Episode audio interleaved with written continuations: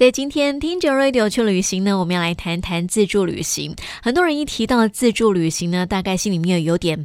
惊惊哈，因为自助旅行真的要准备的功课还蛮多的，而且呢，到国外去人生地不熟的，而且呢，有时候还语言真的不会太通哈，所以呢，呃，都让人家觉得对这个自助旅行呢感觉到很却步。但是呢，自助旅行的玩家还是大有人在哦，而且呢，听他们每一次的这个自助旅行的分享，我都觉得好棒哦。那么在今天呢，我们就要邀请到一位啊、大玩家，自助旅行的大玩家。张颖英来跟我们分享她自助旅行的一些经验了哈，看看是不是能够啊燃起大家对自助旅行的一些的嗯热情，然后跟向往哦。好，我们邀请到颖英，你好，大家好，我是颖英，颖英就是呃在。我们台南呢有开过这个埃及餐厅，最主要的原因呢不是呃很多人就说，哎，台湾人怎么会开埃及餐厅？吼，其实哦，因为这个啊、呃，已经有曾经去过这个埃及旅游过，嗯，跟这个埃及呢小有一点点的关系啦。对。对，所以呢就开了一家埃及餐，而且我觉得那时候的那个餐点的特色都很特别，就是很埃及的一个当地的料理嘛。对，嗯，我在埃及旅行的时候，嗯，认识的我先生，对，然后他来台湾念书，嗯，所以也因为他的关系，推广了埃及文化，把埃及的文化还有埃及的香料用法、餐饮当中的特色带进来府城，嗯啊，我们。Bosa 埃及之文餐厅在府城开了三年，嗯，后来因为家里成衣的工作，嗯，我需要回去帮忙，所以才含泪把这个 Bosa 埃及之文餐厅给它关起来。我觉得那时候很多人很喜欢去那个地方，是因为啊，呃，没有尝过那种埃及的料理。对，因为这是台湾就这么一家，对，嗯，比较特殊，在中东菜以及。呃，埃及这么鲜少接触的国家当中，嗯，呃，算是很有独特性的一个餐厅。对，没错，因为现在在台湾哦，其实我们比较常接触的就是日本料理嘛。对，是我们台湾的最爱。对呀、啊，然后再就是像意大利面啦，其实我们接触到的都是比较，嗯。属于就是我们所熟悉的啦，我们都认为说啊，意大利就是喜欢吃意大利的披萨或是意大利面，其实并不然哈。对，我们在节目当中其实也跟大家聊过很多了哦。那么在埃及呢，这个你认为埃及餐点是什么呢？我们其实过去哦，我们就透过这个呃 Bosa，我们就知道说哦，埃及的料理原来是这样子。而且我觉得有很多很有心的人哦，就是啊、呃，想要把这个各国的一些，因为在台湾你很难去走出去，嗯，因为我们出去，我们是海岛嘛，对，所以我们要走出去，可能要透过坐船呐、啊，对，坐飞机啦、啊，它不像在其他国家这么方便，坐个铁路哦，这个火车。像欧洲，嗯，国家这么多，对，要过境到另外一个国家，其实是很很正常而且很频繁的，对，像。美国到加拿大，嗯、对，呃，先前我姐姐他们在 Buffalo 水牛城念书，嗯，最近的城市是多伦多，所以买菜的时候呢，要过境要去多伦多买菜。好，所以其实别的国家在国境不是这么一定有海水这样环绕的地方，对，其实开个车过个境就到另外一个国家旅行去了，啊、买菜去了。是啊，就是很生活化的哈。但是在我们台湾，反而是一件感觉相对来讲比较。小难度一点点。其实我觉得近几年旅游风气有非常兴盛，嗯，因为周休二日也很多年了，然后假期大家在规划上的地方，比如说弹性放假，好，或者是过年假期，很多人越来越懂得生活，会懂得安排年假或者是弹性放假的地方，对自己好一点，嗯，哦，开始规划个短期或长期一点的出国度假，嗯，那再来。哦，廉价航空也已经开始在台湾有很多家到不同地点去的廉价航空公司，嗯，所以你可以很便宜取得机票，嗯，抵达任何你想去的国家，没有到全部啦，但是也蛮多国家可以选择。嗯，再来是。资讯很丰富，网路啦，真的很丰富了。嗯，想当初我开始自助旅行的时候，没有，你只有去找原文书，没有网路啊。对呀、啊，透露了我的年纪。其实那时候网路刚开始，嗯、所以网站当中的内容并没有资料没有那么完整。嗯，对，所以你只有在书局当中找书，然后或者是原文书。然后去看到别人的一些介绍跟经验，嗯，不像现在真的好方便哦。对呀、啊，像过去啊，你说到这个，我们可能还要去图书馆才找得到资料，对不对？对对对，对。然后可能就是说，因为以前的旅游书还没有那么的多，对，因为是。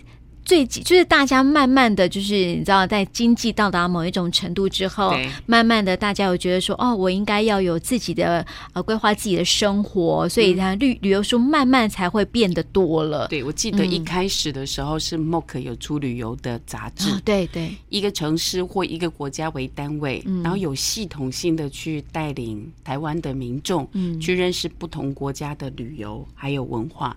这是一个我觉得蛮我在印象当中蛮重要的一个开始，嗯，所以它是自助旅行中文书当中应该算比较早期、影响比较大的，对。所以现在 MOOC 系列，它也还有很多国家的旅游书。哦，哦，然后都是你要去旅行的时候。在书局、在图书馆可以找得到的重要参考资料，是这很棒的哈。不过，因为我们为什么聊到这里呢？就是说，因为其实我们刚刚讲到说，台湾要走出去有点难，所以有很多人像这样影音啊这样子，就是啊、呃，到了这个各地之后，了解然后当地的一些文化之后呢，就很想把它。带回来台湾，我觉得很多人现在有在做这个部分了。但是我觉得说哈，这个读万卷书不如行万里路，对，对。所以有时候你反而是要走出去之后，你才有可能会对这个地方有更加深入的一个了解。否则呢，这些书上的东西，它永远只是书上的东西而已。是这样。对，所以我们在这个听着 Radio 去旅行，接下来呢，我们就会慢慢的邀请到莹莹来跟我们分享她在。啊，各地去旅行的一些经验，对啊，然后呢，也跟我们分享哦，就是说，因为他是这个自助旅行的行家，所以要来跟我们分享一下。其实台湾也越来越多自助旅行玩家。嗯，为什么我开始玩自助旅行？话说我大三那一年啊，因为我学的是气管，嗯，所以我在《天下》杂杂志当中看到新加坡的介绍。那新加坡在当时就是已开发国家，在亚洲地区，然后它在各方面的制度还有管理上面的时候，是我觉得哎很向往想去参观的一个国度。那时候我就跟我另外一个。呃，同学，我们就报名参加了旅行团。那那旅行团去三个国家，嗯，就是新加坡、加印尼跟马来西亚，哦，一定的。结果我们在马来西亚遇到了一个我觉得不太专业的导游，嗯，嗯，所以让我在马来西亚的旅游活动行程当中的时候，我觉得印象不佳，嗯，所以我就觉得参加团不好玩哎。然后，所以我在大学毕业之后。我就跟我高中同学规划自助旅行的时候，第一站是日本。嗯那去大概十天吧。嗯，那第一次的自助旅行当中的时候，我们自己读资料规划行程，我觉得收获非常多。好，所以我就会开始，我就觉得，哎，要玩的话，嗯，就要玩自助旅行。嗯，好，你不用迁就团，也不用迁就不同的需求，然后要做这样的配合。所以我觉得，哎，有机会玩过自助旅行的人，嗯，大概就不会想要回去跟团了。那。另外就是，嗯为什么我要推自助旅行？嗯，其实我觉得，在我们国家哦，语文上的训练都有这样的能力，嗯，但是我们都很害羞，不好意思开开口。对，可事实上，语文不是在旅行当中的重点。其实你只要会基础的沟通，再来就是你要做好功课，嗯，其实你就可以好好的。呃，很尽兴的完成你的旅程。嗯，那这些规划当中其实都有方法的。嗯，如果以后有机会，我们一项一项跟大家来分享这样子。对对，所以我我觉得旅行哦，其实语文是其次，重要的是你想要什么，在规划的过程当中读资料的过程当中，慢慢去探索你的需求。嗯，跟团你只能配合别人对你的规划，可是自助旅行，你找到你自己要的，啊，去探索跟规划你自己的。对，那个冒险之旅。是啊，但是因为哦，为什么很多人会选择跟团，对不对？对，一方面就是觉得方便呐，人家帮你规划好了，而且也不用这个担心呃，这个旅行当中的一些 对这样的一个问题。那其实我觉得都是因为有时候可能是因为我们生性害羞，对，因为其实莹有跟我分享，他那时候去埃及吧，对。去埃及旅行的时候，自助旅行的时候，发现说，其实人家国外的一些像欧美地区的一些年轻朋友，嗯，他们就是自助旅行的，真的好多。对对啊，大家都是背包客吧？嗯，你下飞机进机场的时候，你就会发现，年轻人大家背个大包包，或者是拉个简单的行李，行李然后大家就旅行去了。然后在飞机上的时候，你看到是跟团的呢。呃，比如说我我遇到的是意大利团，嗯，都是阿公阿妈，阿公阿妈。有钱有闲跟团去、嗯、啊，他也可能自己没有这样的能力哈、嗯，可以背着行囊走，对，所以他需要有这样的规划，不然都是亚洲团呐、啊，呃，中国的团，对，台湾的团，嗯，日本的团，嗯，哦，不管是年轻老的都是跟团，嗯，哦，这个就是很有意思的哦。如果在欧美很多的国家，嗯、年轻人可以有这样的能力，对，为什么我们台湾的不行呢？嗯、是啊，所以就表示说，这个欧洲跟亚，就欧美跟这个亚洲的人民的这个呃文化，真的是很不一样。对，我们喜欢一群人这样子。其实一群人也可以自助旅行、哦。对呀、啊，其实我记得我第一次哦，嗯、呃，要去。自助旅行是去埃及，嗯，那因为在埃及之前我去的是日本、英国跟美国，嗯，都是每一次都是去单一一个国家是我旅行的方式，嗯，因为我觉得这样是比较深入的，对。那后来才想说，哎，那我去埃及看看好了，嗯，一个非常有特色的古文明，对。好，然后是我记得还是在英国大英博物馆，嗯，看到很多埃及特色文化的地方，所以我会觉得，哎，这个神秘的国度似乎蛮值得去认识了解一下，对，所以才会锁定，啊，我们去一个。不同的国家去埃及看看，嗯，所以在那个过程当中的学习的时候，我觉得其实是不同的国家、嗯、不同的连接这样过来的。嗯，对，就是透过在某一个国家看到的东西，你确定你不是看了《尼罗河女儿》这样去埃及？其实我很少数看漫画，的确《尼罗河女儿》是其中一部呢，是不是？很多人对埃及会有一些憧憬，跟那个就是因为尼罗河女儿，哦，透露年龄，对哦，对，怎么不知不觉这样？对，所以就是在旅行的过程当中的时候，其实有很多呃你不可预期，但是在你生命当中，比如说我们在生活当中很多就是例行性的 schedule，对，哦，在工作也好，家庭也好，哦，在这两个。很重要的两环之间，很例行性的过着日子。嗯，可当有机会可以规划旅行的时候，是跳脱例行的生活之外，嗯，在为你自己添加进来新的东西。嗯，因为我就说，不管为工作也好，为家庭也好，都是在我们把我们所学的东西做付出，把我们的心力做付出，嗯，把我们的时间做付出。对，但旅行它可以给你的是填入。嗯，好、哦。呃，薪资的填入，好、哦，或者是你空闲下来，嗯、跳脱原本 routine 的东西之外，你可以让你自己的生活跟你的生命，在以前学过停止之后，嗯，再不断的加入新的东西，对，而且遇到不同的国家，你就有不同的学习，是，所以我觉得选择不同的国家去旅行，其实是。蛮有意思，蛮有意思的。您这样讲的话，我就突然想到哈，就是在料理当中加入一些调味料的感觉，有没有？是是不是？就像一般的那种家常小菜，如果可以给它多一点的不同的味道。对，它就可以让这样的一个菜色变得更丰富，就像我们的人生一样。对，我们的人生就像是一盘家常小菜，不行，这是很很 routine 的东西，把它填满之后，你就觉得哇，真是一般啊！加个辣椒，对，明天加一把糖啊，所以或许滋味就不一样。是啊，对，有不同的风味这样子，所以人生是需要有一点点的冒险。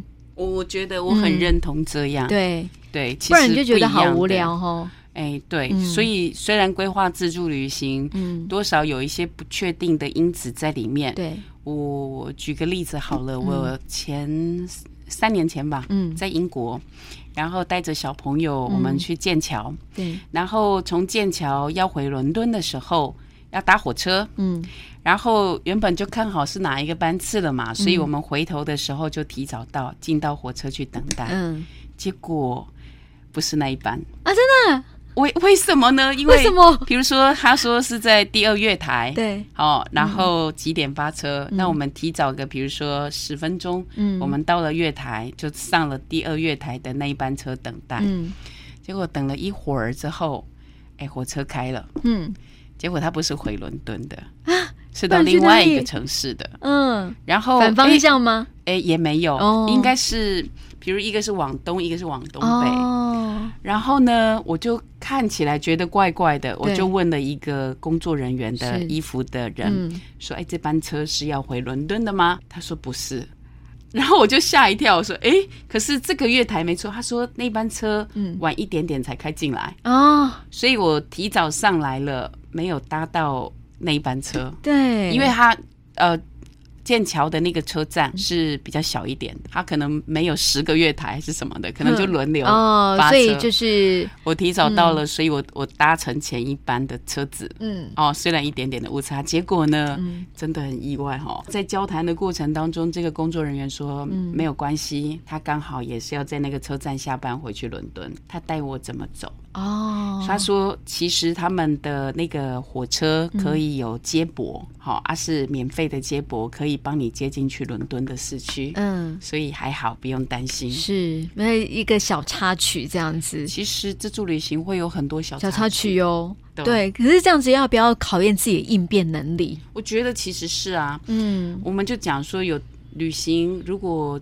可以有一些冒险的讯息存在，嗯、但是不是危险。嗯、那事实上是可以增添你在生活当中很多的经验。嗯，好，如果遇到这样的情况，你该怎么办呢？是啊，好，嗯嗯，所以我觉得旅行当中出现早路的情况蛮常见。是，好啊，但是遇到找路的情况，也在考验你准备够不够。对。方向感感够不够？嗯，哦，或者是你愿不愿意开口问人？嗯，现在有 Google Map 很简单，所以就可能这种迷路的机会变少了。嗯，好，但是如果不是这一个，一定也还会有其他。对，哦，嗯，比如说东西掉了怎么办？哦，对，该怎么办啊？寻求什么样的协助啊？好，这个其实，在很就算我在我们日常生活当中也常常发生啊，只是因为在我们自己的国家比较好解决，因为我们。语文通。对，而且我们了解说我们应该寻求什么样的管道，但是在陌生的国家的时候啊，您可能会觉得那种感觉是有会有点慌张的，对。可是这也是有意思的地方，当你如果有发生这样的情况，你该寻求什么样的协助？嗯，也正好是在。这样的情境当中的时候，让你认识这个国家的不同的文化的管道。嗯啊，所以我觉得不同的文化产生不同的呃风俗民情。嗯，好、哦，那不是所有的事都是理所当然来让我们开见解。嗯、呃，我还蛮喜欢英国一个东西，也觉得很值得被鼓励。其实，在欧洲很多的国家，你去参访博物馆，门票其实都很贵。非常贵，可是，在英国伦敦有大量的博物，他们所有的博物馆都是不收费啊！真的啊？为什么呢？很特别。呃，不收费的原因是鼓励人民去看博物馆，嗯，可以让民众更加认识他们当地的一些文化。不是只有当地，嗯、他们收刮，呃，对，他们是搜刮，对，说的好，来自世界各国的宝物啊，对，对对。但是为了让自己国家的民众能够更普及认识这个世界，更有国际观，是。他们的博物馆都是自由乐捐，不收费，嗯。那你带小朋友去看来自世界各国这么珍贵的宝物，对，那又不用收费，其实是鼓励亲子旅行。是，再来，呃，这意大利也有，嗯、就是他们呃在他们国度当中，如果大人带小孩去旅行是要值得被鼓励的，鼓励的。嗯，所以买票的时候，你买一张大人票，嗯，比一张大人加一张小孩的票还贵。还贵哦，嗯、也就是说，你买一张大人的票加一张小孩的票，比你只有单独旅行来的便宜啊、哦！所以真的是可以鼓励这个大人带着小孩子，真的。所以就是家庭旅行，嗯，在国在英国是被鼓励的。其实这样子，他们这个国家也相当重视家庭的生活啦。其实，嗯，很多国家都是这样，对，因为他们觉得说这个家庭还是。比工作啊，个人更加重要的哦，对，对不对？这是我们台湾可以更好的地方，是因为我们其实就是爸爸妈妈常忙于工作嘛，就好像没有办法常带着孩子出去玩这样子。其实有时候像这样的一个自助旅行啊，也可以让孩子学会怎么样去应变。对，我相信在那种过程当中啊，因为你是带着孩子出出去，然后这个坐错车啊，他那时候应该也会觉得说，怎么会这样吧？对，但是其其实，嗯嗯，不慌不忙，嗯、你总是在那个国家境内，只是。早到晚到而已，而已，对，那也是另外一种旅行的体验，我是这样看待的。嗯、是啊，所以其实发生不同的状况，嗯，有不同很深刻的体验，所以有什么不好呢？是啊，好，很特别那。那小朋友会看到你怎么处理，嗯，你可能也是以身作则，在做一些示范啊，嗯，做错了没关系，我们如何重来？对，怎么修正？好，那对孩子来讲，诶，他遇到事情状况的时候，嗯，是否也能够有这样的处理态度？对，还有应变的一个能力，这样子，嗯，嗯，有时候你不知道怎么处理的时候啊，可能就会有一昧怪罪，有没有？哦，哦，有没有？对啊，就说你怎么会搭错车，什么之类的，就是好像有很多的孩子们会在现实生活当中，但是我觉得那也是一个教教育的一个方式。对，对，其实呃，我们讲到要孩子有国际观，嗯，我觉得。规划带着孩子去旅行，其实是一个很好的方式。嗯、是对，因为我们在讲国际观，但是是书上讲或口头讲国际观，嗯、但事实上孩子看到的环境还是这里。嗯，呃，我的孩子我没有让他上安亲班，嗯、我不是说安亲班不好，嗯，而是我我觉得如果他可以在生活当中跟我们有更多的相处，嗯、那其实跟我们一起学习是好事。那在另外一个部分的地方，我常笑着说，如果你把安亲班的费用省下来，嗯，就可以去旅行了。一年有好几万，对吧？嗯、哦，啊，你就有旅行基金，可以带着孩子去看书本以外的世界。嗯、那如果有机会可以带着孩子去走不同的国家，嗯，你真真切切的让孩子看到。什么是国际？这个国家有不同的文化，你尊重这个国家的文化。嗯，那个国家有不同的习惯，你不可以歧视别人。嗯，哦，所以我觉得其实真正的国际观是你走出来的。嗯，我们先分享到这里哈，先休息一下，待会再回来哟。好。